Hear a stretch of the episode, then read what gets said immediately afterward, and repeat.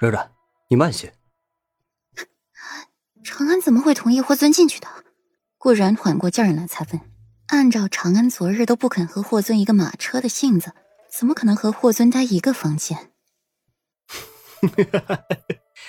你不同意为夫碰你的时候，为夫不也是碰了吗？裴玉狂放一笑：“男人想要做什么事，就凭女人的那点力气，能顶什么用？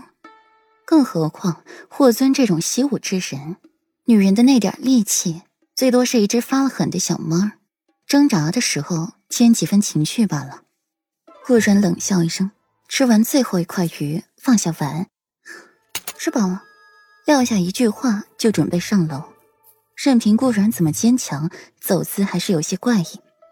顾软刚走，一旁就出现了一个女神，在裴玉的对面坐下，冲着裴玉浅笑：“我姓宋，单名一个锦字，可否与公子拼一个桌？”宋锦坐在了裴玉对面，一双眼睛不离裴玉。裴玉淡淡的蹙起眉。对这个突然出现的女神，心底万分不喜，扭头又瞧见了顾软正朝这边看，一张脸变得难看的紧，心头一慌，抛下了女神就跟着顾软走，回到房间里，见着顾软若无其事的坐在一边看书。哟，裴公子真是到哪里都受女人追捧，要不裴公子就在外面那两个妾。最好是对闺房之术放得开，又极其了解的女人，随时满足你裴公子的需要。顾软抬眸瞧他一眼，又收回了视线。软软，这是在说，为夫随时随地都可以发情吗？裴玉皱了皱眉，走过去站在他面前，暗影挡住顾软书上的字，语气分外不善。顾软把头扭一边，不搭理他，身子一转。侧身对他，继续翻着手里的书。裴玉眸子暗了暗，坐在了顾软旁边，双手穿过了顾软的腋下，把他拥在怀里，唇瓣贴着顾软的耳垂，嗓音温顺：“为夫有你就够了。”有些时候，就是那么一句简单的话，顷刻间就可以瓦解女神刚刚建设起的心墙，溃不成军。下午，顾软才算是见着了那两人。只是一人幽怨，一人神采飞扬，却游湖。不知怎的，裴玉一直紧紧的握着顾软的手，片刻也不肯松开。霍尊在一旁打趣道：“阿玉，你夫人没你想的这么脆弱，这船很安全的，你夫人不会掉下去的。你就是嫉妒，牵不着自己女人的手，就也不让本公子牵。”裴玉嗤笑一声。牵的顾软更紧了，霍尊一噎，被裴玉噎得没话说，看了眼左长安，发现他离自己坐得老远。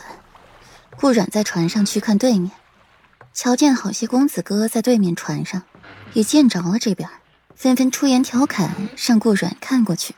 裴玉眸中带笑，深深的瞧一眼顾软。软软，你可真是招蜂引蝶，给自己整出这么多的情敌出来。彼此彼此，夫君的艳福更是不浅。为妻细细想过了，等回到了平城，为妻便要开一家店铺。届时夫君这么往门口一站，为妻的见面定会生意兴隆。顾软眯眸，幻想着到时候一大群姑娘扑上来的场景，简直壮观，令人惊叹不已。话落。裴玉的脸就黑了，没想到自己在顾软心底用处就是这个。软软，你还真是三天不打，上房揭瓦是吧？裴玉咬牙切齿的声音响起在顾软耳边，顾软尴尬一笑。这时厨子又端上了一盆香气四溢的蟹。秋风起，蟹脚痒，桂花开，闻蟹来。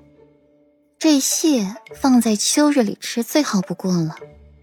顾然等蟹凉了，才去取出了其中蟹肉，放在一旁的白净盘里，摆盘精致，再推到裴玉那边，尝尝。裴玉没理会这蟹，只是目光一直落在了顾软的肚子上。软软，你闻得到这腥味？自然闻得。裴玉垂眸，那就是没怀孕。之前左菲菲只不过闻见了鱼腥味，这害喜反应就来了，还那般强烈。可软软见着鱼，就和见着亲人一样，把他这个夫君都给抛诸脑后了。金玉这蟹初时也是腥味极重，可软软没有半点不适，还把这蟹肉都给取了出来。此时吃得津津有味儿的，